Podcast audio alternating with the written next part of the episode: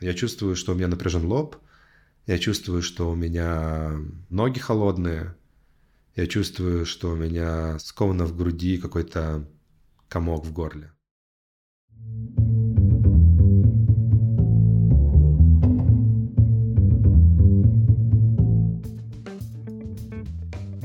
Привет, я Юра Геев, и это подкаст Make Sense. Вместе с гостями подкаста мы говорим о том, что играет важную роль при создании и развитии продуктов. Люди, идеи, деньги, инструменты и практики. Сегодня мой собеседник Дмитрий Мацкевич, Дима предприниматель, сооснователь и SEO компании Handle. Еще он много лет занимается изучением того, как работает наш мозг и эмоции, и рассказывает об этом просто и доступно. Сейчас он также развивает сообщество по эмоциональной гранулярности, в котором участники исследуют себя и знакомятся со своими переживаниями. Дима, привет. Да, приветики. Правильно тебя представил? Или может добавить что-то надо еще? Мне, наверное, нечего добавить. Про эмоциональную гранулярность, наверное, да, чуть э, добавил бы, что но действительно это такое сообщество, где мы через, э, через разговор, как основную практику, исследуем и учимся, как можно взаимодействовать друг с другом еще более плотно, более эффективно через весь спектр своих эмоциональных проживаний. И особенно релевантно в такие моменты, как сейчас, когда очень много интенсивных эмоций, споров, мнений и такой вот разъединенности. Ты вот буквально взял мой абзац, который я себе приготовил, и сказал его вместо меня.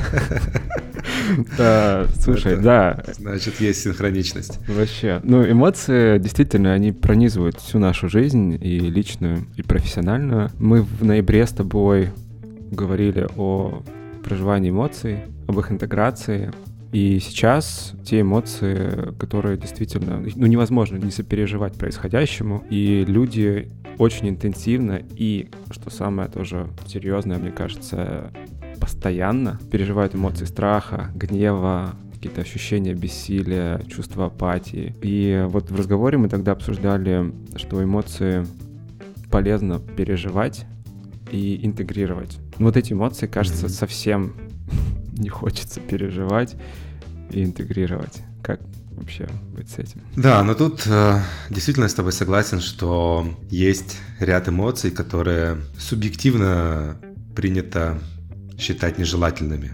Да, то есть нежелательными, потому что либо они ощущаются как-то некомфортно в них быть, либо ты не хочешь, чтобы тебя в них видели, да, либо есть какие-то ожидания от других, каким ты должен быть, mm-hmm. не знаю, там, собранным красавчиком, спокойным, не паникующим, никогда не плачет, всегда такой особенно там среди предпринимателей, либо людей, которым надо там всегда показывать результат. И, и часто с рядом эмоций связаны какие-то, ну, страх, что ну, я как-то могу на основе этих эмоций действовать, и потом мне будет стыдно или какие-то повлечет с собой последствия, да. Угу. Ну, там хороший пример, вот мы с тобой в прошлый раз, когда встречались, мы разбирали очень хорошо злость, что почему злость так демонизируется в обществе, злость, ненависть. И во многих даже там, знаешь, там таких религиях или псевдорелигиях там считается, что злиться это плохо или ненависть это плохо. Ну, то есть есть прямо какой-то лейбл на каком-то ряде эмоций, что их испытывать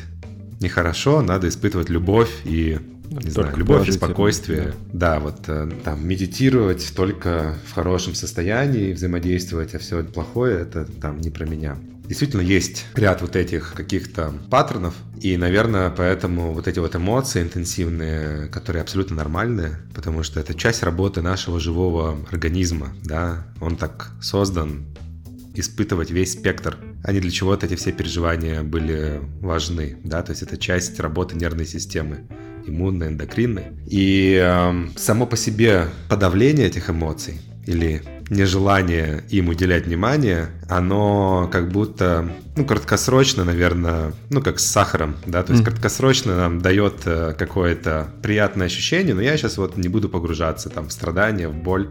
Я помедитирую, сделаю вид, что все нормально, ничего не происходит.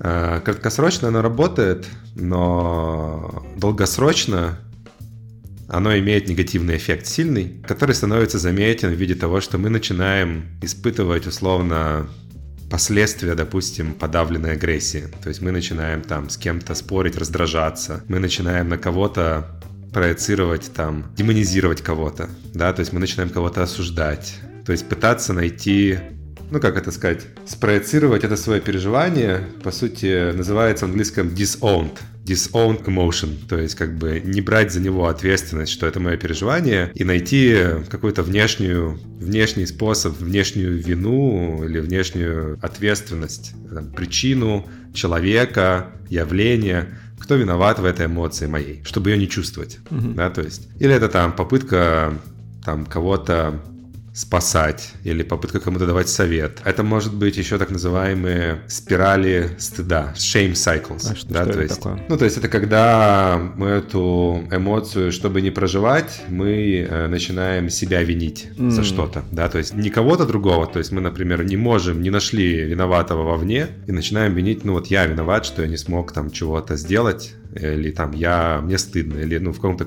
крайнем случае это может... А, есть такое понятие интернализированный стыд. Разница между стыдом и виной как бы в следующем, что ты можешь чувствовать плохо себя по поводу какого-то действия, что, например, злиться, что вот зачем я не успел вывести все деньги в доллары. И злиться на, на эту ситуацию, да, например. А можешь э, сказать, что ну я вот такой недостойный, я виноват, я плохой человек. Это стыд. Это уже когда вот это disowned, например, агрессия, она может переместиться в ощущение, что я просто плохой человек, Слушай, я недостоин да, этого. Вот э, я как раз сегодня тоже изучал этот вопрос э, про вину и стыд. И, ну, в Википедии просто самое первое, что пишется, что базовая разница между вином и стыдой. Вина — это то, что твое, ну, то есть то, что ты относительно себя чувствуешь, что ты что-то там сделал, не так не сделал. А да. стыд — это твое восприятие того, как тебя воспринимают. Ну, то есть, условно, внешний да, какой-то локус. Да. Да, это тоже хорошая модель, через которую можно смотреть. Ну, то есть, mm-hmm. она тоже... Там много моделей, на самом деле, да, это я для да, прощения.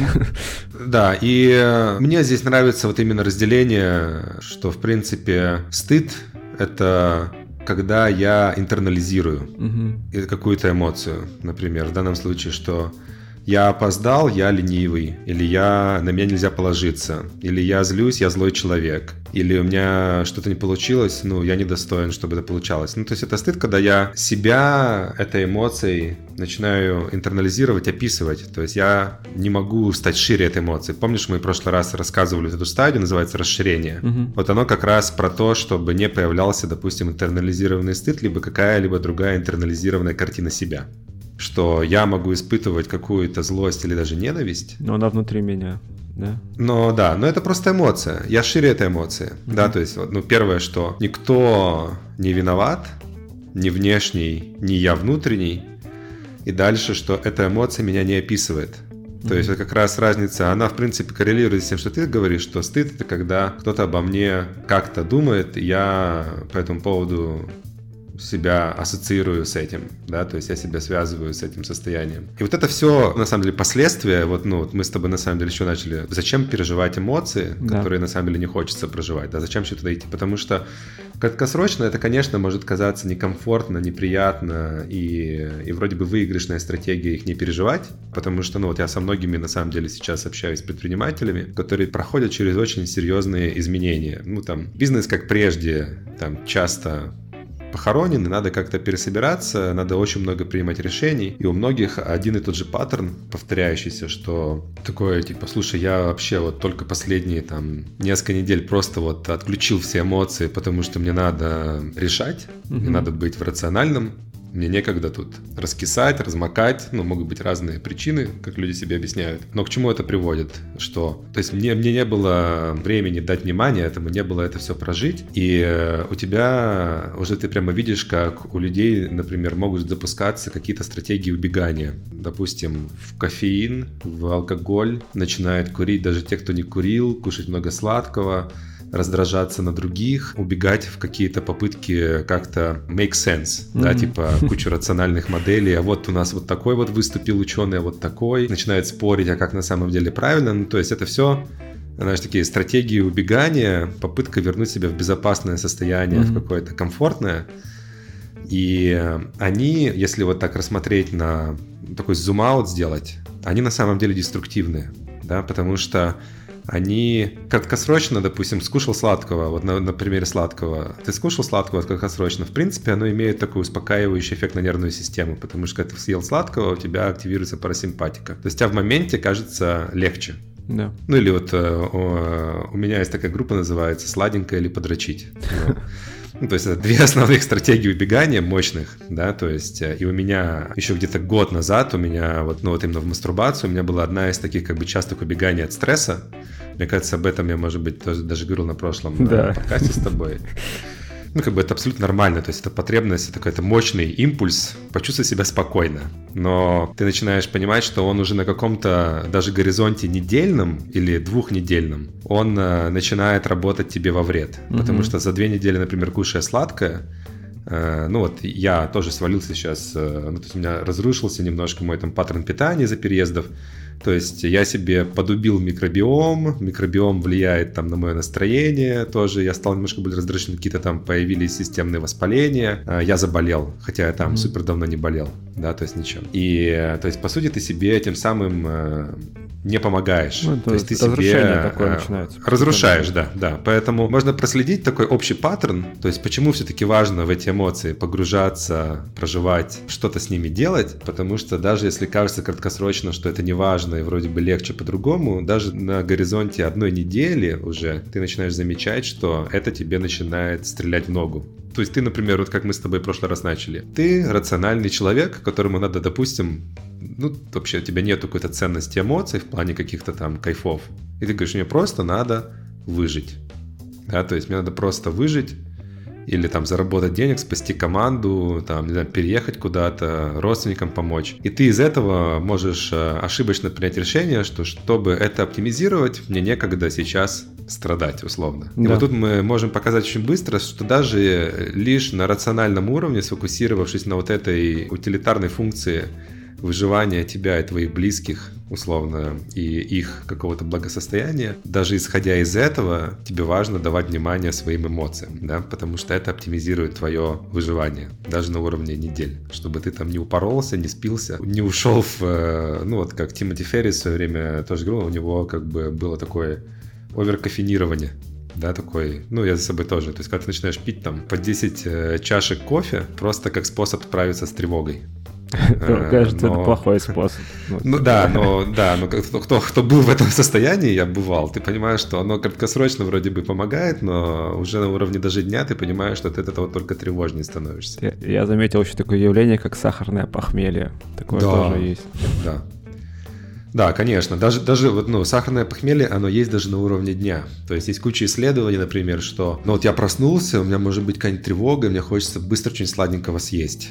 Если я первым делом всем сладкое, я создам у себя такой пик глюкозы в крови инсулина и такое же потом падение вниз, падение ниже прошлого уровня. И это создает у меня такое, ну вот есть в английском понятие brain fog, ну такое, mm. как затуманенное Туман. сознание, что мне даже на уровне там каких-то принятия решений, разговоров становится сложнее думать, у меня падает энергия, mm-hmm. у меня поднимается аппетит, мне хочется дальше опять чего-нибудь сладенького. И даже на уровне часов, ну, у тебя уже получается, ты понимаешь, что эта стратегия поведения не оптимальная. Вот к вопросу про то, чтобы быть шире эмоции, про то, чтобы их принимать. Ну, то есть есть часть с принятием ответственности за эмоцию, а есть часть со снятием ответственности за эмоцию. Как подружить эти две, казалось, мне вообще кажется, что это достаточно противоположные штуки. Да, а, но да. при этом, ну вот опять упомяну эту теорию Селигмана, да, что полное принятие ответственности за свое состояние, за свои там, успехи, неудачи и так далее, и так далее, оно грозит скатыванием в полный пессимизм, апатию, ага. депрессию в конечном счете, возможно, да, то, что, ну, если вообще все на себя возложить, все происходящее mm-hmm. в мире, все события, там, стечение обстоятельств и так далее, так далее, то да. как бы и вот. Но при этом полностью снимать себя тоже как бы совсем уж не знаю. Да. Что думаешь на это? Да. Тему? А, слушай, это очень, э, это реально очень крутой вопрос и э, хорошая возможность действительно сюда погрузиться, потому что мне кажется, это очень ценно. Ну и понятно, что там для начала там принятие ответственности, снятие ответственности, это всего лишь слова, которые может у всех иметь какой-то там свои субъективные ассоциации. Тут нет задачи дать этим словам какое-то единственное точное определение. Mm-hmm. Мы хотим сказать дать им определение, которое полезно для нашей темы, да, то есть как об этом думать. Поэтому, чтобы изначально убрать какие-то там дальнейшие семантические споры. В контексте эмоций реально полезно поисследовать на себе, попробовать следующую модальность. Ну, первая самая ловушка, которую мы там с тобой тоже вот рассматривали, что я даже просто не отдаю себе отчет, что я сейчас что-то испытываю, и это угу. есть эмоция что я там чувствую себя как-то небезопасно, агрессивно, вот это, вот это. И уже большой шаг — это вначале просто заметить эту эмоцию. И заметить ее можно косвенно. То есть, например, если я ввязался в какой-то спор или начинаю там на кого-то обвинять, или начинаю там что-то очень сильно триггерит, знаешь, раздражает. То есть я могу хотя бы заметить вот это, что, блин, я сейчас что-то вот попал в состояние нападения, защиты, да, да, да. убегания, избегания. Просто начинается это в голове крутиться косвенный... мысль о чем-то постоянно, например. Тоже да, да, да. Бывает, да. Что да, что я могу быть не в контакте с самим этим ощущением, но я косвенно по своему взаимодействию с реальностью могу, ой, что-то сейчас происходит, возможно, мной владеет состояние. Угу. И вот следующим этапом как раз помогает чтобы зайти дальше в какую-то из стратегий проживания эмоций, здесь помогает вот объединить эти два концепта. Вначале называется как бы присвоение, ну, то есть взять ответственность. То есть, слушай, я сейчас чувствую там по поводу этого человека какое-то раздражение, он не виноват. Это мое состояние. Mm-hmm. Я чувствую, что он мудак. Это мое состояние. Это может быть легко сказать, и, ну, тяжело сделать. Типа, что вот все, что сейчас со мной происходит, да. именно в плане моей эмоции, это мое внутреннее состояние, и как только я могу его забрать себе, могу что-то с этим делать. Потому что пока я в нем ищу, что, блин, это там виноват какой-нибудь президент, или это виноват э, какое-то государство, или это виноват э, какой-то человек, или это виновато какое-то экономическое явление, или это виновато, что люди такие мудаки, или это виновато, что все такие злые, или виноваты эволюция, что она сделала людей такими злыми, или виноваты родители, что они такие. Ну, то есть, мне может на найтись бесконечное количество, ну, как бы причин, и они все на самом деле могут быть правыми. Да. Но пока я в этой ловушке нахожусь, я не могу ничего с этим сделать, потому что это какой-то внешний фактор, который, по сути, меня поставил в это положение. То есть я из-за него оказался в этой сильной эмоции. И получается, первый этап присваивания себе я говорю, что все, что происходит с моими нейромедиаторами, моей нервной системой, моей иммунной системой, это, это мое. То есть это потому, что я так тонкий... реагирую на вот это. Да, я так реагирую на вот это. Да, то есть я по каким-то стечению обстоятельствам не выспался, плюс э, родители были тревожные, когда я был в утробе матери, я не знаю, там, плюс там когда-то давно была другая какая-то событие, которое сделало моего деда тревожным, он там был в каком-нибудь концлагере, и он эту тревожность передал моей маме, она передала мне, и я вот так теперь реагирую на на мудаков, да, то есть, например, там. Первое, я присвоил это себе, и вот здесь есть э, опасная, можно сказать, штука, что вот эти вот так называемые спирали, если дословно переводить, спирали стыда или спирали вины, угу. что тогда я могу себе начать чувствовать вину, ну, как бы стыд, и как я попал в эту ситуацию, где я так ненавижу, где я, например, испытываю ненависть. Мне становится стыдно за это чувство, да, потому что я могу это чувство ну, как-то осуждать. Никто не виноват, что я злюсь. А кто виноват? Тогда я виноват, да? То есть у тебя может быть случится такой автоматизм, раз никто не виноват, кого-то же надо обвинить, тогда надо обвинить самого себя, да? И вот здесь помогает тогда вот это, что я не просто его присвоил себе, но я и снял ответственность. Я снял ответственность э, с дождя, который пошел. Я снял ответственность с того, что люди так устроены. Mm. Я снял ответственность с того, что случилось какие-то события, которые на самом деле я не контролировал. Ну, то есть это, ну, в терминах вот этих разных духовных традициях, типа там буддизма, это типа гордыня или там условно эго-трип. Э, считать, что ты за все ответственный и ты все контролируешь. Ну, да кто ты такой, да, что ты считаешь, что ты все контролируешь и ты вообще можешь что-то менять. И, и во многих этих традициях, если их рассматривать как психопрактика, и во многих там современных подходах к терапии, вот этот элемент сдачи, сурендер, сдача, это на самом деле тоже оттуда – это то, что я снимаю ответственность с других, с себя, с каких-то внешних конструкций, что я этим не управляю.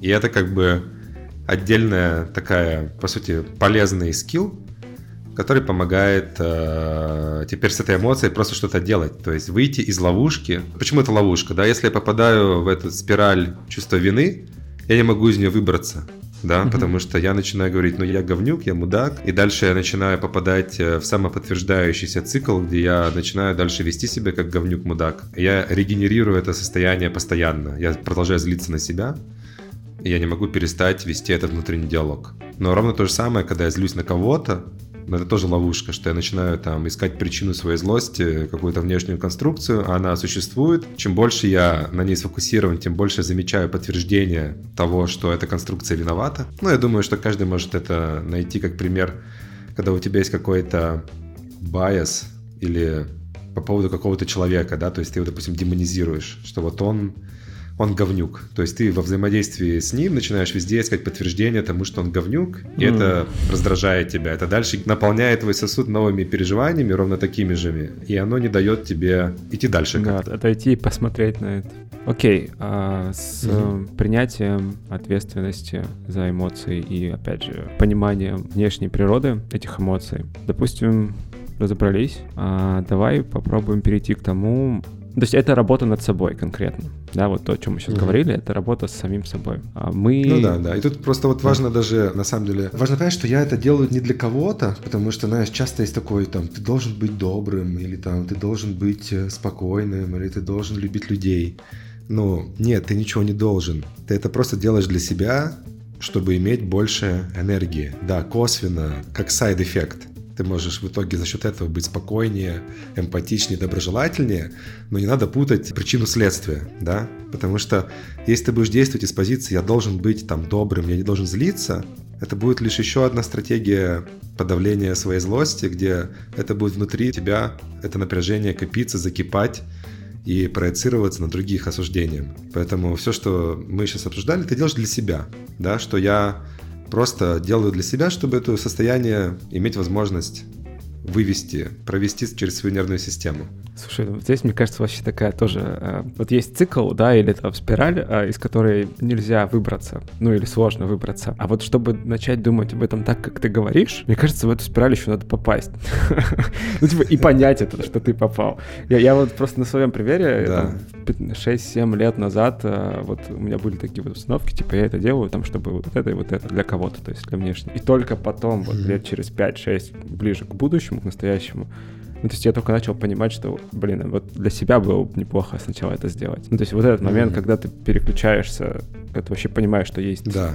ты, твои переживания, и они только твои и так далее. То есть вот, вот в этот момент еще попасть было да, бы неплохо. Да, да, да, это хороший поинт. То есть на себе эту штуку прочувствовать, и, ну, поэтому так прикольно с этим играться, да, то есть просто воспринимать это как, ну, а почему бы не попробовать и на себе просто увидеть эффект, как это меняется. Окей, тогда идем дальше. Мы не изолированно живем, не только в себе, постоянно взаимодействуем с людьми. Вот то, что вначале я упомянул, эмоции, они действительно пронизывают всю, всю нашу жизнь. Они постоянно с нами, даже если мы их, ну, не осознаем, там, не присваиваем и так далее, они есть. И конкретно сейчас эти эмоции, они со всех сторон, они у всех. И так как это в том числе попадает в профессиональные взаимоотношения, в работу команд, встает вопрос, а как вообще, как с этим быть? Потому что ну, мы сталкиваемся на ежедневном, продолжаем работать, создательная деятельность, она идет, и это помогает в том числе справляться с теми эмоциями, которые есть. Но все-таки, как учитывать эти эмоции в работе с другими людьми? Конец вопроса. Mm-hmm. Ну да, это крутой вопрос. Именно такой получается про рабочий контекст, да, то есть как продолжать взаимодействовать э, с людьми, там, со своей командой, да. да, с комьюнити или с какой-то группой людей, потому что что бы ни происходило, там у каждого из нас есть все равно какие-то обязанности, желание помогать другим, общем, там желание быть ресурсным. Люди, о которых и... мы должны заботиться просто-напросто, да. Да, да, да, делать и ресурсно взаимодействовать в команде. Это очень крутой вопрос, э, и э, я, я, наверное, скорее там поделюсь, как я об этом думаю, из да. своего опыта, да, потому что я здесь очень много, ну там не только теоретически, но и на практике экспериментируем и, и в команде, и в группах по гранулярности, и смотрим то, что там предприниматели либо руководители из этих групп выносят в свои команды, что работает. Я, наверное, здесь хотел бы сфокусироваться, вот просто очень детально разобрать одну практику, чтобы мы с тобой там долго не залипали uh-huh. в теории, которые бывают часто, ну там непонятно сразу как применить. А, практику, которую мы делаем а, и в своих кемпах, ну чаще в кемпах, когда мы собираемся вместе, и на гранулярности, и с гранулярностью забирают иногда. А, называется вот это такая краудсорс медитация гранулярности ну, краудсорс, потому что там есть элемент группы, да. где каждый человек в группе, он, по сути, добавляет туда. И суть ее заключается в следующем. Подожди, давай что... еще все-таки тут, прежде чем начнем описывать краудсорс, да. медитацию и гранулярность, быстренько, что такое эмоциональная гранулярность, буквально вот в одном абзаце. Напомню. Слушай, это спасибо тебе за такую практику, когда мне можно потренироваться говорить об этом в одном абзаце. Это супер тяжело. Э, Гранулярность — это, ну, можно сказать, это группы, если очень прикладно, по Zoom, где мы друг с другом общаемся. Общаемся, э, не убегая от эмоций, в честном контакте со всем спектром своих состояний, но при этом учимся это делать экологично, условно, для себя и для других, чтобы это общение приводило к большему эффекту, к э, разрешению каких-то сложных споров было эффективным в понимании, что оно в итоге ведет к большей близости, к большему результату совместному и желанию продолжать общение, там, понимать что-то вместе и создавать. То есть в каком смысле это про то, чтобы чувствовать более широкий спектр эмоций? переживаний. Это как один из инструментов, да, потому что умение чувствовать более широкий спектр эмоций и уязвимо о нем рассказывать, не демонизируя друг друга, это один из элементов, ну, вот этой практики. Но там все равно остается очень много исследования, потому что, ну, там, никто из нас не знает, как это правильно делать. Это бесконечное исследование, где мы, группа сама для себя генерит вот эти опыты, инсайты, да, то есть как это ощущается, как быть в таком плотном, уязвимом общении, где ты можешь там быть как лидер, можешь быть уязвимым, можешь создавать больше какого-то результата. То есть эмоциональная гранулярность — это вот группы, где на очень приземленном уровне это вот про это. Если на более абстрактном уровне, то это среда, это безопасная среда, где ты можешь э, не только свои какие-то социально желаемые части проявлять, не только быть веселым, улыбчивым, но реально показывать весь спектр своих переживаний, и таким образом это такой playground, где ты можешь с этим в безопасном, с низкими ставками, что тебя там никто не уволит, никто на тебя там уголовное дело не заведет. Безопасно, да, то есть mm-hmm. экспериментировать, как я могу быть собой. И как при этом э, мне после этого ощущается, и как ощущается другому человеку, кто был со мной в контакте. И, и это в то же время еще и комьюнити, потому что это накапливается, по сути, такое комьюнити людей, которые, которых объединяет умение говорить и соединяться на более глубоком уровне и решать какие-то общие проблемы. И оно этим ценно, что могут быть разные условно национальности, разные политические взгляды, разные убеждения, и они все там welcome умение говорить на сложные темы. То есть комьюнити, который умеет говорить на сложные темы. Это очень такой большой ресурс. Ну, как бы, можно провести аналогию, что у нас у всех вот есть рабочие команды. В каком-то смысле у нас уже есть да. созвоны, у нас уже есть группы. По сути, да.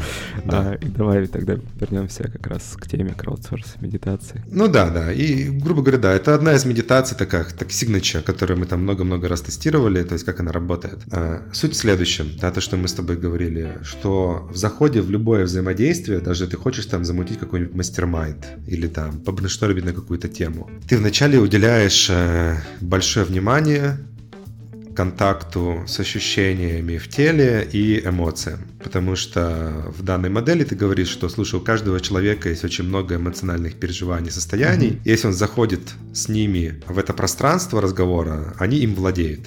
То есть он может не осознавать, например, если я захожу злой в кабинет, я буду, ну, есть куча экспериментов на эту тему, да, то есть я буду в среднем считать других чуть более мудаками, чуть менее коллаборативными, буду свои страхи все из детства проецировать на это пространство, и там кто-то меня будет не уважать, кто-то да, будет там... Вообще. Это даже в магазин можно прийти злым и потом да. в очереди там такое устроить. Да. Да, поднять все свои травмы. И, и поэтому там первое такое правило, что мы уважаем, э, даем внимание эмоциям, состояниям, потому что они ценны. Хотя может казаться, что нет. Они ценны чисто прагматично. А, второе, что когда я могу в группе эту эмоцию назвать, это уже уязвимость, да, часто, потому что, ну, немногие в своей команде могут прийти и сказать, слушай, я сейчас чувствую себя растерянным. Особенно если я там, допустим, босс или предприниматель. Ну, потому что у меня есть ощущение, что от меня ожидают, что я всегда знаю решение. Ну, иначе это как? Я вот альфа-самец или там альфа-самка, не знаю, чтобы все могли прорезонировать. Ну, то есть я привык, привыкла решать, и от меня ожидают. Мы эту штуку bias убираем, то есть говорим, вот эмоции, они ничего не значат, их не надо интерпретировать, их не надо из них делать какие-то выводы, они все ценны. Третье, что просто называя, проговаривая их, это уже мощная практика проживания этих эмоций. Это мощная практика в присутствии других людей, вывода их из своей нервной системы, чтобы перестать их подавлять. И четвертое, что если я в пространстве каком-то людей тренирую свою нервную систему, что я могу там проживать любые свои эмоциональные состояния, я в этом пространстве чувствую расслабление, я в этом пространстве чувствую, что я могу проявляться, ну, как бы менее контролируя себя, то есть не тратя энергию.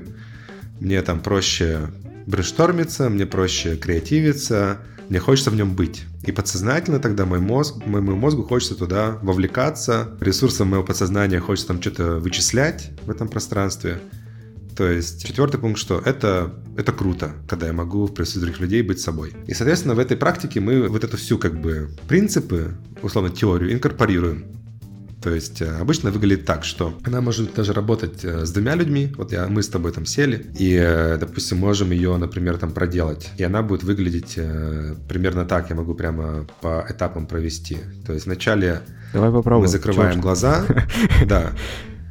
И это нормально, что оно, оно может э, звучать крипи или небезопасно. Она для этого и делается, что когда ты где-то, у тебя есть сопротивление куда-то идти, значит, там есть э, очень большой источник, скажем так, энергии, метафоры, либо ресурс, просто пойти и попробовать. Значит, я запрещаю себе испытывать эмоции с другими людьми, если мне сейчас кажется небезопасно называть свои ощущения в теле. Uh-huh. Это круто. То есть вот мы закрыли глаза, и вначале мы с тобой просто можем по очереди поделиться очень самыми примитивными, самыми базовыми ощущениями, чтобы убрать любую интеллектуализацию, попытку быть смешным, как-то отшучиваться в теле.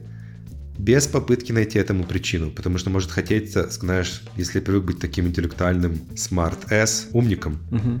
я могу такой, хм, а сейчас мое тело, исходя из всего, что сейчас было, не чувствует ничего, потому что я вот научился так классно с ним работать это не круто. Это я сейчас, на самом деле, не добавляю безопасности, я показываю, какой крутой. А здесь задача просто называть ощущения в теле. Например, я чувствую, я чувствую, что у меня напряжен лоб, я чувствую, что у меня ноги холодные, я чувствую, что у меня сковано в груди какой-то комок в горле. Передаю. Ну и ты можешь там чем-то поделиться. Я явно чувствую, что я нервничаю. Блин, все, я шучусь. А, у меня ноги дергаются. Вот.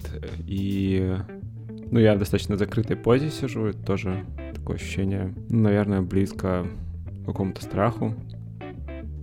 Ну, как-то так, да. Угу. Ну да, и вот на первом этапе обычно задача даже вот э, не называть эмоции какие-то, mm. состояния, а просто вот самые примитивные ощущения в теле, как раз чтобы убрать попытки как-то интеллектуализировать. Это реально может быть непросто для тех, кто никогда это не делал. То есть действительно желание как-то объяснить свои эмоции или объяснить почему-то свое состояние, потому что мы привыкли это делать. И здесь мы учимся ничего не объяснять, потому что никто не будет нас критиковать, никто не будет нам стараться помочь или давать советы. Это очень важно. И следующий этап, э, причем он должен быть абсолютно волонтерским, не надо по кругу, не надо там называть. Хочет кто, тот делится, кто не хочет, он просто слушает. И само даже слушание, оно в данном случае целебно. Потому что, например, если я говорю следующий этап, сохраняя то же самое внимание, ощущения в теле с закрытыми глазами, на ощущениях э, каких-то там зажимах. Я теперь пробую сфокусироваться на любых сложных переживаниях. Например, мне тревожно, я, я закрыт, у меня есть какое-то ощущение желание убежать и, и желание обесценивать, и желание как-то поражать. А, вот мои ощущения. И даже если ты выберешь здесь ничего не говорить, и у тебя были эти ощущения, они у тебя могут подрасслабиться. Угу. Да, то есть потому что просто когда кто-то, условно, в группе достаточно уязвимо сделал шаг и поделился своими вот этими эмоциями, которыми все боялись делиться, оно как будто дает другим разрешение их тоже проживать да, поэтому ты можешь, допустим, сейчас не делиться. Следующий этап мы там открываем глаза, и мы уже с открытыми глазами добавляем немножко уже экстеросепции. Да, то есть, то есть мы только что фокусировались только на сигналах внутренних, это, ну, по сути, называется интеросепция. И она тесно связана с ощущениями в теле, поэтому мы начинали с тела, что эмоции — это очень телесный опыт. А сейчас мы еще начинаем друг на друга смотреть, и это тоже огромный поток какой-то информации, сигнала, но при этом сохраняем часть внимания в теле. И это мы этим образом тренируем вот этот э, скилл, умение, что я могу быть в контакте с тобой и одновременно быть в ощущении, а что я тоже сейчас чувствую. Это разные вещи. То есть мне не обязательно чувствовать то же самое, что ты, называть дифференциация. И это тоже очень классная мышца. Теперь следующий этап. Мы сохраняем ощущения в теле, внимание друг на друге, и продолжаем делиться по желанию. То есть я еще чувствую э, чуть больше расслабления, я все еще чувствую закрытость, немножко раздражение чувствую, чувствую дружелюбность, открытости больше передаю. А, мне. Ну а, да, и при этом каждый понял, человек, он может фокусироваться и не обязательно называть. То есть, чтобы не было ощущения насилия, потому что это абсолютно нормально, что для кого-то это может быть настолько интенсивный опыт, настолько много разного сопротивления туда идти, если я не привык быть в контакте, что, допустим, первые разы я хочу просто быть и ничего не говорить, потому что мне это не кажется безопасно, и это нормально, да, то есть. Ну, ну, то есть окей, в этом плане, что в этой... Да. Ну, слушай, да, ощущение закрытости осталось. Это точно вот как раз про ощущение, наверное, небезопасности. Мне все еще есть какой-то такой тревога и страх, но мне в то же время, ну, реально как-то ну, легче, что ли, стало. Вот, ну, не знаю, вот как-то так полегче, в общем. Да, я даже чувствую тоже немножко расслабление, и я почувствовал, что я до этого хотел как-то быть таким, как-то насаждать свою волю, свое какой-то нарратив, а сейчас мне как-то немножко подрасслабило. То есть я чувствую меньше желания защищаться, быть умным и каким-то полезным. Mm-hmm. Ну вот, и следующий этап, там еще есть слои, когда я больше теперь говорю про кого-то, что мне кажется, какие ощущения от кого-то. Например, там э, мне может казаться, что Юра сейчас чувствует э, раздражение передаю. Ну, то есть э, чуть больше добавить внимания, mm-hmm. и там а, последний этап обычно заканчивается, что ты уже добавил все свои, включил как кирпичики ощущения в теле, внимание на других, то есть ты учишься быть в контакте, не убегать от него. Попробуй почувствовать, что мы вместе чувствуем. Это может быть группа из 10 человек, из двух, то есть ты уже фокусируешься еще на таком э, части, которая там в эго-развитии включается на таких более поздних этапах, где я начинаю чувствовать еще и какой-то общий эгрегор группы. Какое настроение группы? Uh-huh. Или какое настроение между нашим взаимодействием? Это вот то, что то называется есть, мне кажется, что мы... read the room, да? Да, да, да, да, да, read the room. Оно я вот жил просто, я два года жил в Китае, и там вообще, в принципе, в такой азиатской культуре это больше развито. Хотя в японском языке даже есть такое слово, как это feel the air, ага. как переводится, как чувствовать воздух в пространстве. А, очень сильное внимание, да. А какое вообще настроение у группы? Мы там сейчас все напряжены, мы конфликтуем или мы сотрудничаем. И это тоже классная штука, то есть я говорю, я еще чувствую, что мы, мне кажется, мы подрасслабились. Угу. Ну и ты можешь там, например, там что-нибудь попытаться с этим соединиться из своих ощущений в теле, внимания на мне, на группе. И вот что тебе приходит там, например, сказать. Ну, я могу только добавить, что да, подрасслабились. Но, но у меня просто вопрос еще был встречный. А Давай, вот да. если человек не согласен с этим, ну, типа, да какое же, какое да. же расслабление, или что вы, что, мы тут по-прежнему вот. все злимся. Да-да, вот, вот в этой практике, в этом и фишка, что ты учишься, что эмоция — это абсолютно субъективная штука, и mm. в ней нет задачи... То есть, если ты видишь, что э, кто-то сказал, что мы расслабились, да. а ты сам такой, где расслабились? Да-да, у тебя есть, может, такой...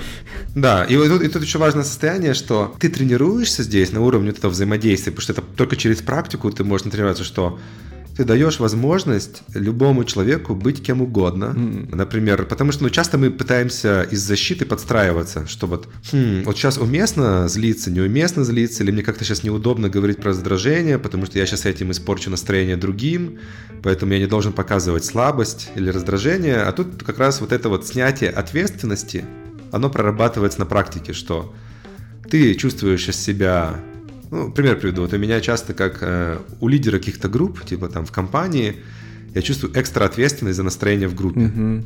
Что он такой, я вот на тревоге, такой, всем, всем ли хорошо. Надо, представь, ты собрал свою днюху, и ты такой переживаешь за гостей. Да. да? Я в какой-то момент перестал собирать день рождения, потому что для меня это было невыносимо больно все время следить за тем, чтобы всем было хорошо. Но вот это вот ровно тот же самый умение отпустить и дать возможность, чтобы людям было нехорошо. Ну, типа, вот я, например, когда сейчас говорил... Ну, это сложно, э, это ну, прям что ты и- такой видишь, это- это очень сложно, да. Хорошо, и ты такой, блин, блин, блин. Да, но но это супер скилл, потому что в пространстве, в котором все друг другу разрешают быть собой, в итоге, как ни странно, появляется больше расслабления. И вот во многих таких практиках в них есть опасность свалиться, что все только чувствуют хорошие эмоции. Все такие садятся в группу, говорят, я себя чувствую вдохновленным, я себя чувствую счастливым быть в нашей прекрасной группе. Я себя чувствую радостным, я себя чувствую доверие. Хотя все на самом деле подавили только что кучу тревоги, осуждения, там, ненависти, дискомфорта. И в итоге их желание привязаться, чтобы чувствовать хорошо, как ни странно, контринтуитивно, приводит к тому, что в итоге остается очень много тревоги, подавленной агрессии. А вот если бы все соединились честно в начале, слушай, я себя чувствую небезопасно. Окей, окей. А я себя чувствую радостно, а я себя чувствую тревожно, а я чувствую, что я ненавижу всех. Вас. А я, а, а я чувствую, да, да, сразу дискомфорта, да, может стать, да, то есть, а я себя чувствую закрытым. И как ни странно, когда ты даешь возможность это прочувствовать, оно само по себе как будто сменится на более расслабленные, доверительные какие-то состояния, потому что я его назвал, и в самой себе этой практике она так устроена, что никто не может броситься мне там давать советы, успокаивать. А что не так, слушай, как тебе помочь? Ну, потому что вот это вот, а что не так, как тебе помочь, это часто нежелание самому быть в этом состоянии. То есть некомфортно стало за чужое состояние, и ты пытаешься его из него достать. Это уже насилие. Хм. Да, то есть это вид вид насилия над э, своими коллегами. И она, эта практика, она реально, она и в моменте работает, потому что она перед любой встречей, даже просто если мы с тобой просто, типа, слушай, я сейчас в тревоге, я закрыт, а у меня какая-то агрессия, раздражение, ты такой, слушай, а у меня, а у меня, в принципе, нормально, но сейчас вот стало теперь закрыт, я немножко смущаюсь, а я такой, слушай, ну а я сейчас немножко подрасслабила, то есть даже small, такой вот, как называется в американском small talk, через вот эту призму, он обретает совершенно новый смысл, он не бесполезен, да, то есть он получается, что это, это настройка практика с- да? настройки, да, что мы отдали в это пространство свои эмоции. С этим, как наш сказал, что обязательно кто-то должен меня спать. Да нет, с этим ничего не надо делать. Я просто... Единственная была задача рассказать тебе о своих эмоциях. Потому что люди могут часто воспринимать, особенно те, кто привыкли все решать и помогать, что раз ко мне пришли с какой-то эмоцией, ну, может быть, не так там было устроено так в семье, я должен теперь как-то спасать или как-то создать безопасность или как-то исправить ситуацию, что здесь важный аспект, что ты не должен ничего делать. То есть никаких советов, Мгм. никаких там жалений, спасений, просто отмечание, что у меня возникает. И, и это тоже абсолютно нормально, что если кто-то сказал, мне тревожно, он не берет ответственность за мои эмоции, что мне сейчас тоже стало тревожно. Это моя ответственность. Да, мне из-за этой интеракции, теперь, когда кто-то поделился своей тревогой, мне тоже стало тревожно, но это моя ответственность, я способен прожить эту тревогу. И это получается такая, знаешь, каждый в группе берет ответственность за свои эмоции, она становится очень сильной это пространство, потому что я могу быть собой, не переживая, что я кому-то испорчу жизнь, и кто-то будет меня винить там в своем состоянии. И э, эту практику можно как угодно э, с ней играться, искажать, но вот ну, суть в ней очень приземленная, что в своей семье, со своими друзьями, перед любой работой, в своей группе, если я вначале уделяю внимание тому, чтобы экологично поделиться эмоцией, снять с нее ответственность и дать пространство каждому чувствовать что угодно, оно само по себе уже целебное и в нашем контакте создает больше мотивации, энергии, расслабления, и нам хочется вместе что-то делать. Да, то есть мы с меньшей вероятностью скатимся в какой-то Опять же, какую-то падающую спираль. наброса друг на друга. Да, какой-то спирали, что там ты виноват за то, что мне сейчас плохо, а сейчас э, мне плохо от того, что я чувствую виноватым, что тебе плохо. Ну, либо мы сейчас будем играть, знаешь, э, другая стратегия, это вообще не заходить ни в какие сложные разговоры, делать вид, что ничего не происходит, делать вид, что все нормально. И это тоже токсично, как ни странно. Мгм. Да, типа, что напряжение, Мы напряжение стороной. остается, да. Ну, то есть, да, да, это остается напряжение, конечно. Ты как будто включен там на 5%.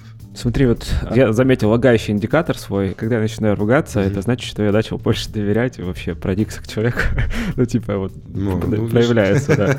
А, но от этого я другой вопрос а, сейчас как раз сформулировал, что вот если small talk — это то, что можно в принципе провести с человеком, с которым ты не очень знаком. А вот эта практика, когда тебе надо поделиться эмоциями, ну вот кажется, что опять мое субъективное мнение, но оно может столкнуться об стену как раз того, что Ну, то есть, если ты попытаешься это сделать просто вот так с кондачка, то оно может просто об стенку удариться. Ну, типа, люди не поймут, опять же, или вот поделятся, ну, типа, мне норм, там, или я, я вообще что-то ничего не чувствую, ну, и так далее, и так далее. Вопрос, угу. как и на каком уровне вообще знакомства, условно, контакта она применима, и, или как все-таки плавно войти в тот уровень, когда люди начнут про это говорить открыто?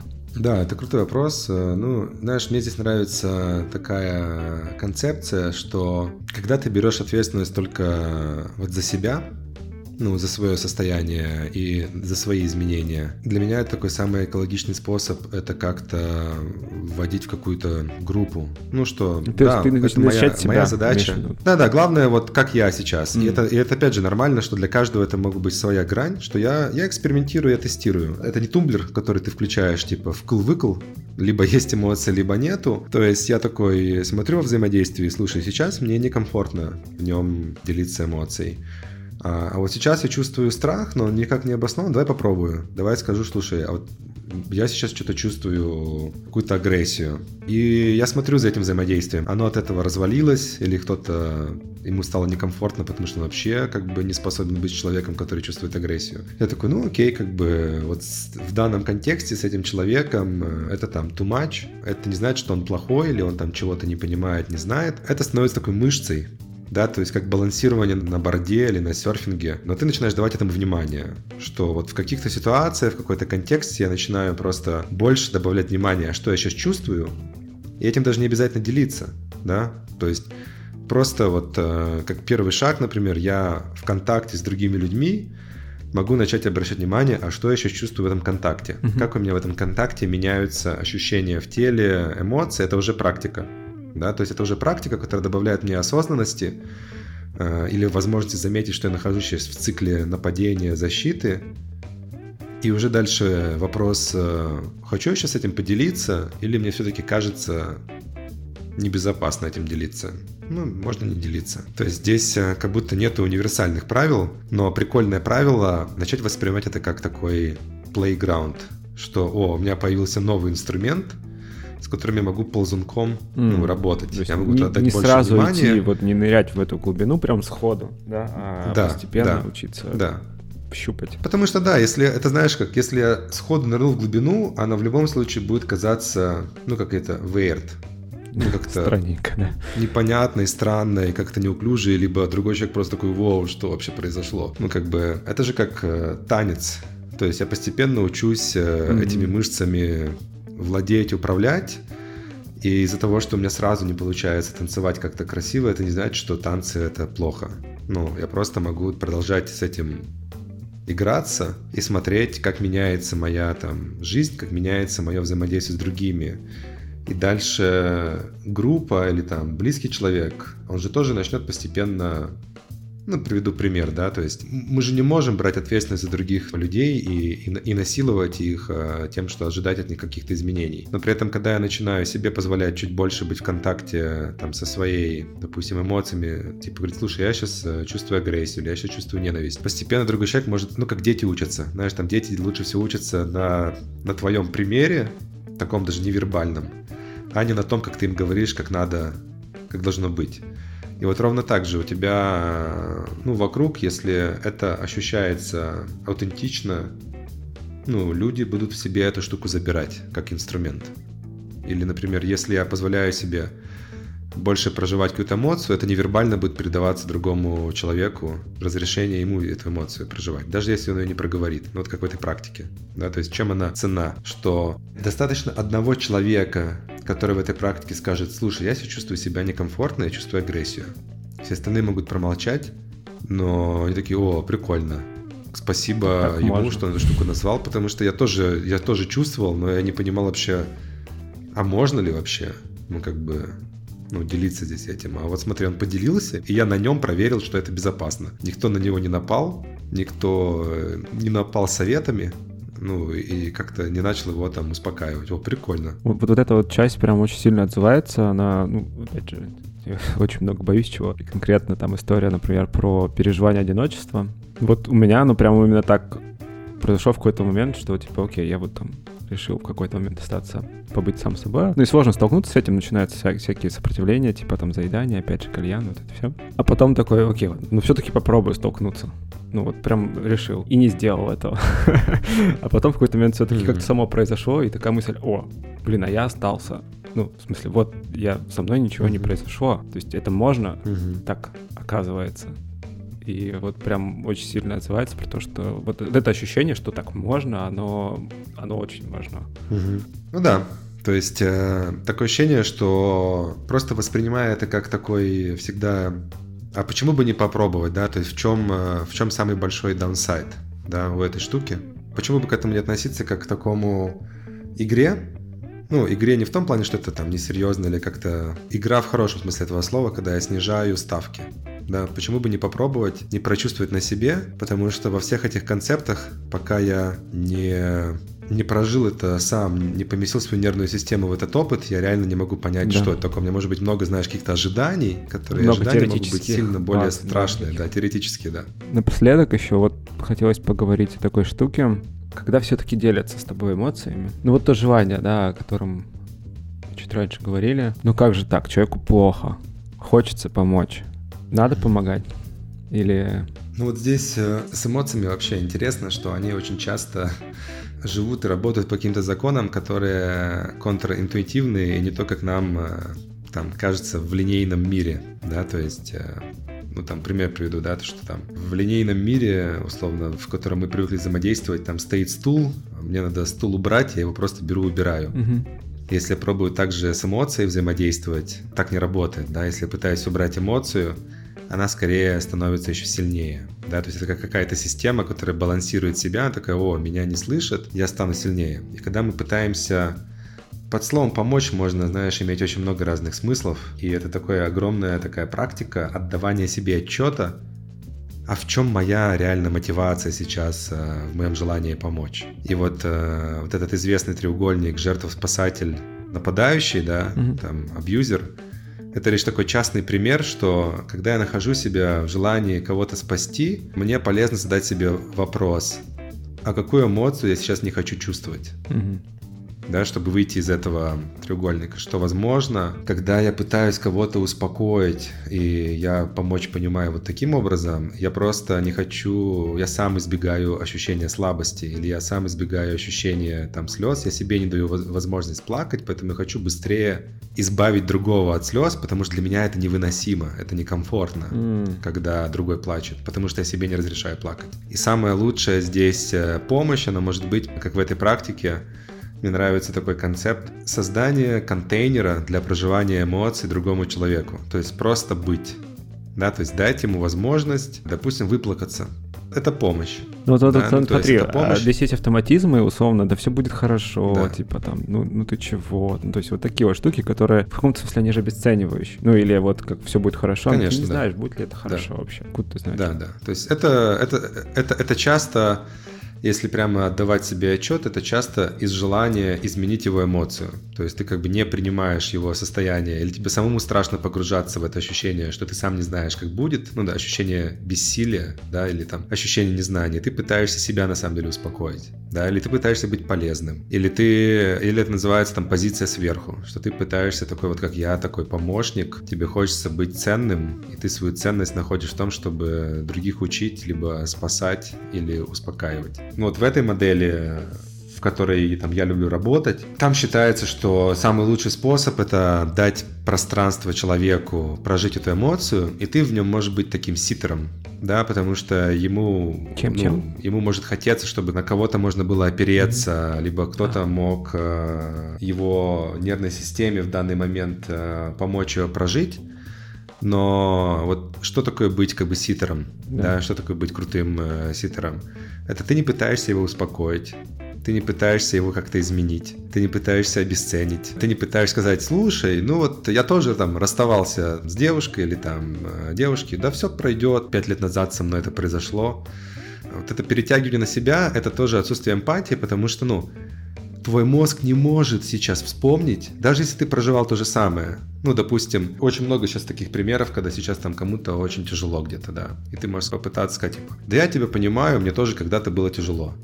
Даже вот эта штука безобидная, это на самом деле обесценивание, потому что ты не можешь в моменте понять человека. Твой мозг, он так устроен, что он, чтобы не сойти с ума, то, что было пять лет назад, он уже давно так запрятал и так это романтизировал, что ты не помнишь, насколько тяжело это проживалось. Угу. Это раз. Во-вторых, все люди разные. У кого-то там одно количество рецепторов кортизола, у кого-то другое.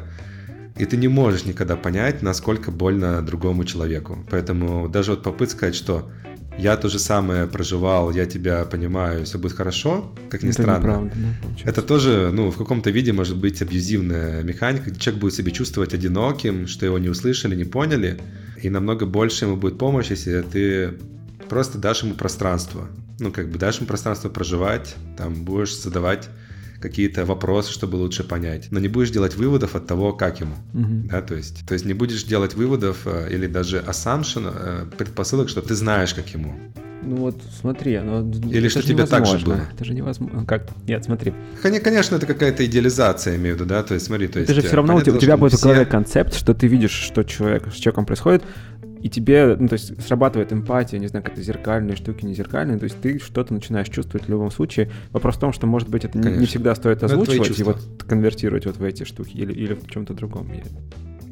Смотри, это, это нормально делиться своими чувствами. А, то есть другой человек приходит, «А, мне сейчас а, больно, плохо, и ты можешь сказать, типа, слушай, хочешь я с тобой побуду, как-то нормализовать его эмоции, что ну это нормально, да, чувствовать плохо. Я сейчас, э, я сейчас тоже себя чувствую тревожно. По-другому, не так. Или я сейчас себя чувствую э, тоже плохо, то, что тебе плохо, но по-другому. Ну, то есть расскажи, ну, как у тебя это чувствуется, где.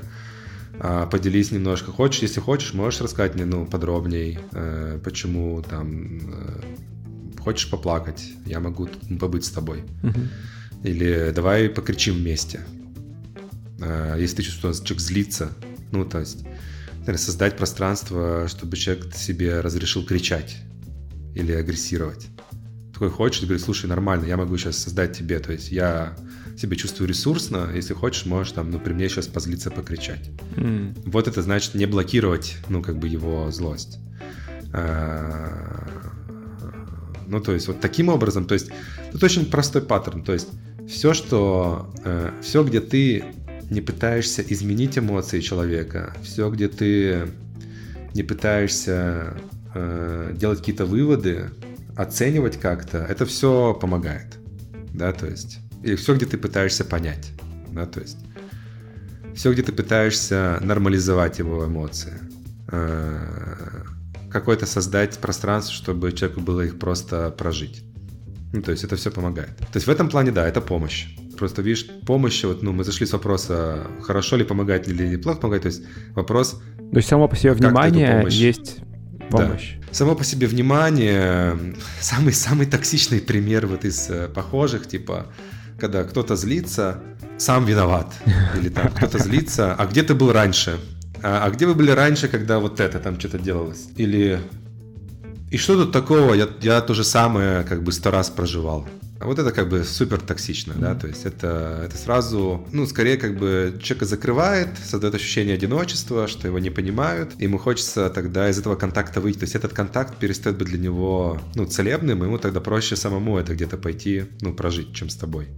Или там успокойся, там, даже, даже вот это все будет хорошо. Или, да я был через э, такую ситуацию сотни раз. Там, слушай, я, у меня компания банкротилась столько раз, да, пфф, а, ерунда. Да. Или там, я видел запись какую-то какого-то предпринимателя, ну даже смешно было, который там обращался к другим предпринимателям, которые там сейчас уезжают из России, такие м-м, сопляки, возьмите себя в руки, да что вы вообще как бы собраться не можете. У меня было такое ощущение, что он сам с собой разговаривает, да, ну то есть, что это, ну как бы, это те эмоции, где он сам переживает, у него есть какой-то интернализированный голос, где его отец, например, наверное, так с ним, ну, как бы взаимодействовал, что перестань хныкать, сопляк, будь мужиком, э, возьми себя в руки. Мальчики и... не плачут, да? Мальчики не плачут, да. И он, видишь, он как умеет, как автоматизм, это теперь как интернализированный голос проецирует на других, когда встречает такой вид поведения, mm-hmm. да, то есть, ну вот я, например, не хотел бы с таким человеком вместе там, делать бизнес, потому что, ну, я бы чувствовал постоянное напряжение, что я не могу быть слабым, mm-hmm. да, например. Я не могу... Потому что как удивительно, что самый лучший способ стать сильным — это позволить себе быть слабым, да, например. Потому что ты позволяя себе быть слабым, ты эту слабость э, проживаешь, ощущение беспомощности, и все, она вот тобой перестает... Владеть. Владеть, да. Перестает отнимать энергию. Поэтому вот в этом и ценно, на мой взгляд, э, вот какое-то исследование работы с эмоциями, потому что, ну, ты здесь учишься, а как мне быть более ресурсным для другого человека в такой ситуации, потому что, ну, и ты абсолютно прав, это идеализация все равно какая-то, потому что все мы там, ну, понятное дело, даже не стоит об этом говорить, там, я и так далее. Каждый из нас сваливается вот эти в советы, в оценки, в обесценивание. И это тоже все нормально. Другой вопрос, что когда я нашел себя, что я попал в состояние там советов, обесценивания, нападения, я могу сказать, слушай, я заметил, что я сейчас пытаюсь тебе там что-то насаждать, я пытаюсь э, тебе советовать, и мне от этого что-то некомфортно, как ты себя чувствуешь?